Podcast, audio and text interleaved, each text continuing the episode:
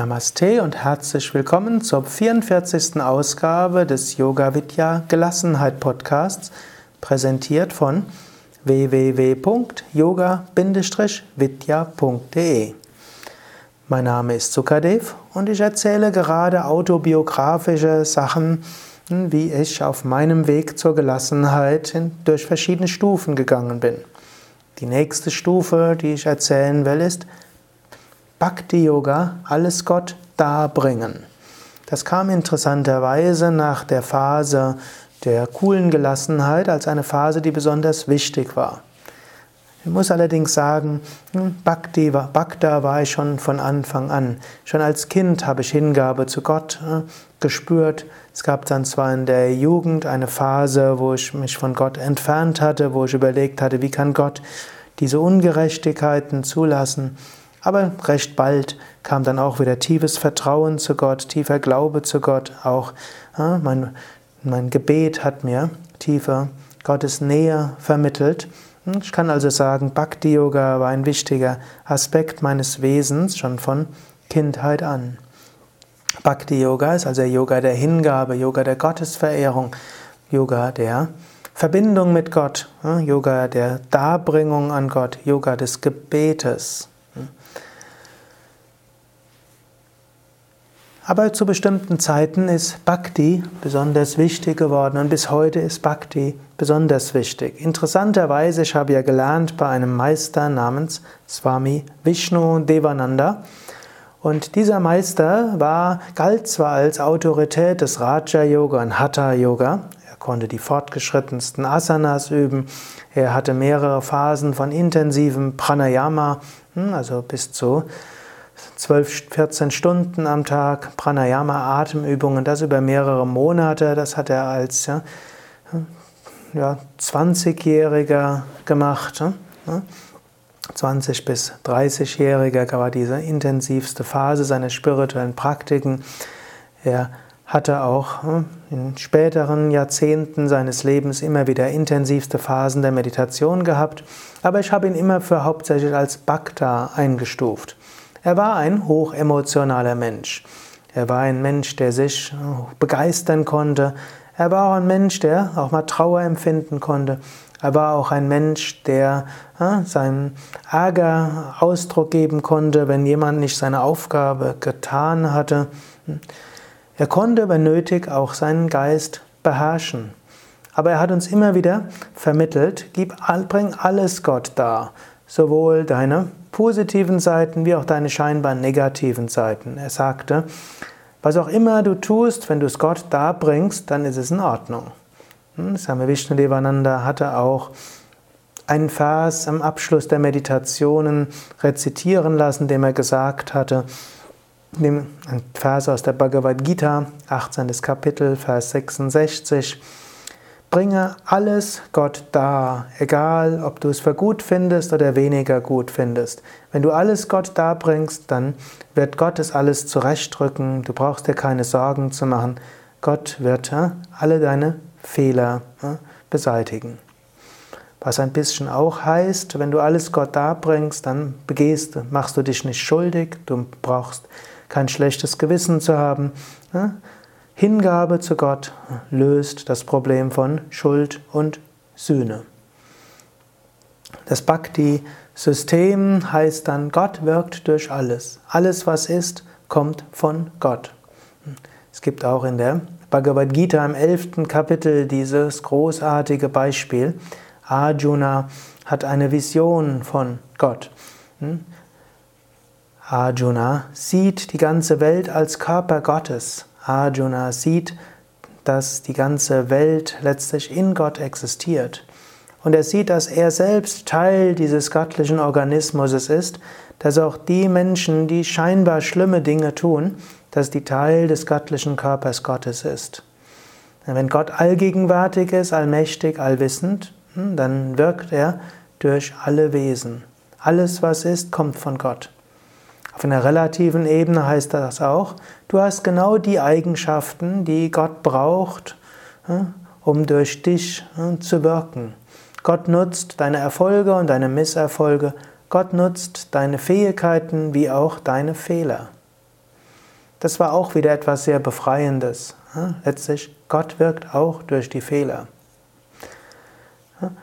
Ich war, wie ich schon mal gesagt hatte, auch ein schüchterner Mensch und immer wieder wurde ich von meinen Lehrern in Situationen versetzt, wo ich Dinge tun musste, die ich, für die ich mich nicht für geeignet hielt oder dachte, ich bin nicht ausreichend gut.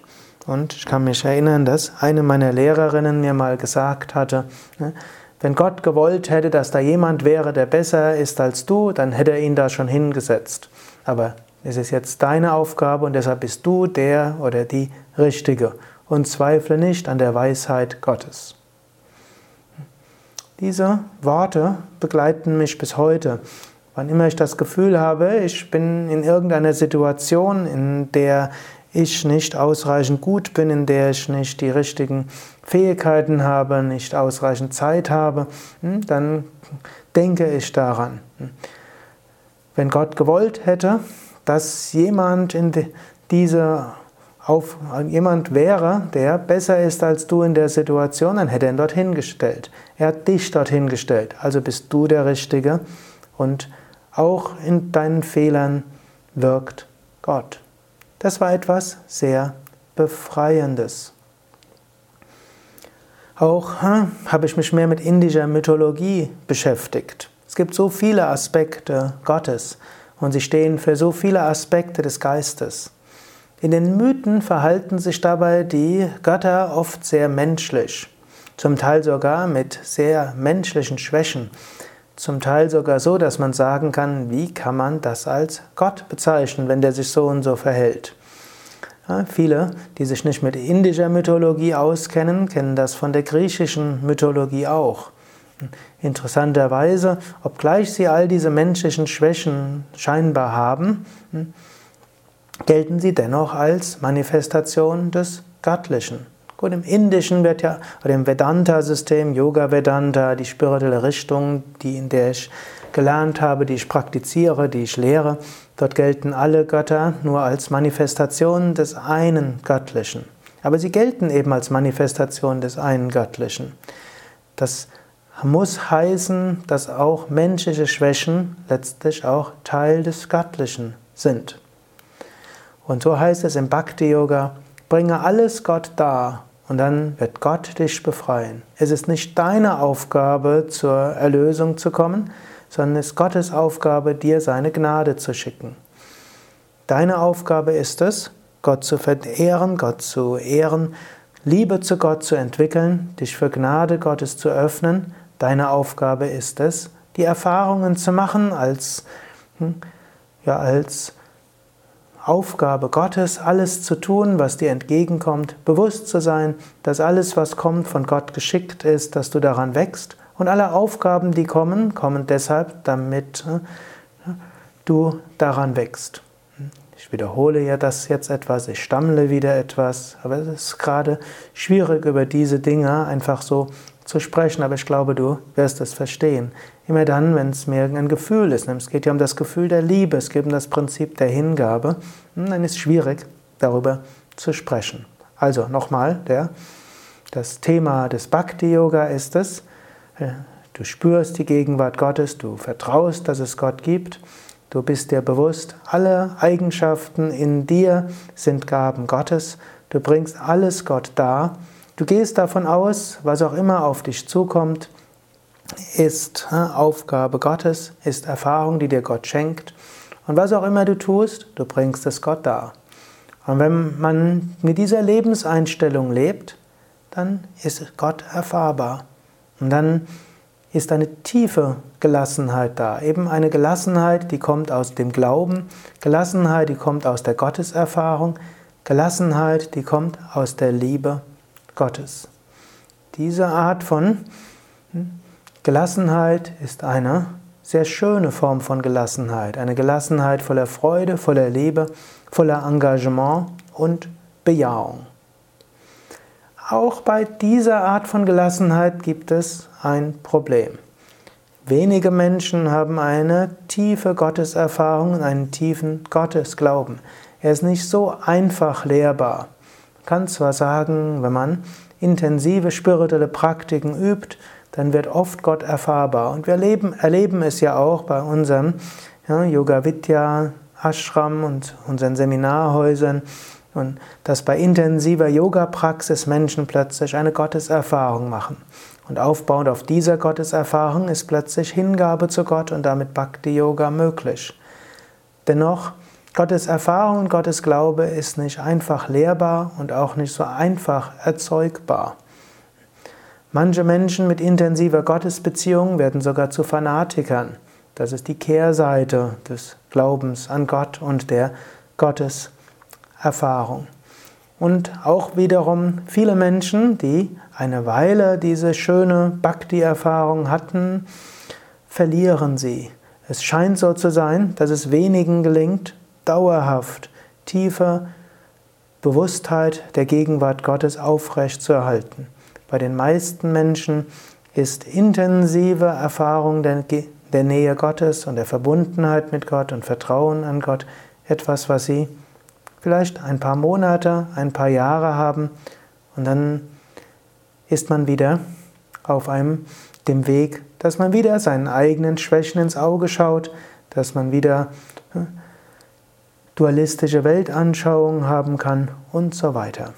Aber das Schöne ist auch, wenn du einmal eine Weile intensive Gotteserfahrung hattest, wenn du eine Weile diese Erfahrung hattest, dass du Gott alles darbringen kannst und dass Gott durch dich wirkt, ein Glauben und ein Vertrauen bleibt. Du weißt, das ist noch möglich. Und du gehst von diesem Vertrauen auch aus, wenn es jetzt nicht möglich ist, Gott intensiv dauerhaft so zu erfahren, dann äh, wird das auch einen Grund haben. Gott wird sich dabei etwas gedacht haben. Ich muss auf eine andere Weise den spirituellen Weg gehen. Für mich selbst kann ich sagen, hm, dieser dieser Glaube an Gott und die beständige Gefühl Gottes Gegenwart ist wie zu einer zweiten Natur von mir geworden. Trotzdem, da habe ich die Notwendigkeit gesehen, noch etwas anderes zu machen. Das ist eben dieser Königsweg der Gelassenheit, auf den ich später weiter zu sprechen kommen werde. Beim nächsten Mal will ich aber über etwas sprechen, was eine wichtige Grundlage ist für hm, das, was ich später hatte, um diesen Königsweg zu lehren, hm, das ist eben die Ablehnung jeglicher Form von dualistischer Weltanschauung. Darüber will ich das nächste Mal kommen. Es ist zwar jetzt ein Paradox, hm, wenn ich sage, ich will dualistische Weltanschauung ablehnen, um alles anzunehmen, und damit lehne ich ja etwas ab, um alles annehmen zu können, hm, wird etwas Interessantes sein und ich muss auch noch überlegen, wie kann ich das wirklich rüberbringen. Ja, vielen Dank fürs Zuhören und du kannst selbst mal überlegen, wie ist deine Erfahrung Gottes? Wie ist dein Glaube Gottes? Und ich hoffe, er ist kein dualistischer. Ich hoffe, du hast nicht das Bild eines strafenden Gottes. Leider ist das im Christentum immer noch verbreitet, dass Menschen Angst haben vor Gott. Steht, gibt ja auch gerade im Alten Testament da so einige Aussagen, die zwar am Ende des Alten Testaments relativiert worden sind, aber wo es dann heißt, ich bin ein eifersüchtiger Gott, ich bin ein zorniger Gott.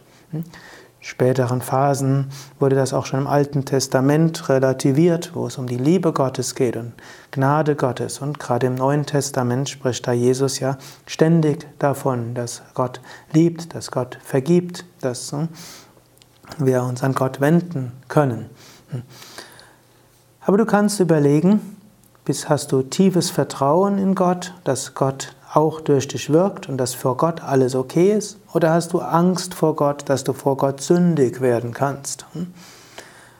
Gehst du davon aus, es gibt nur Gott oder glaubst du an Teufel oder dunkle Kräfte oder das Negative im Menschen?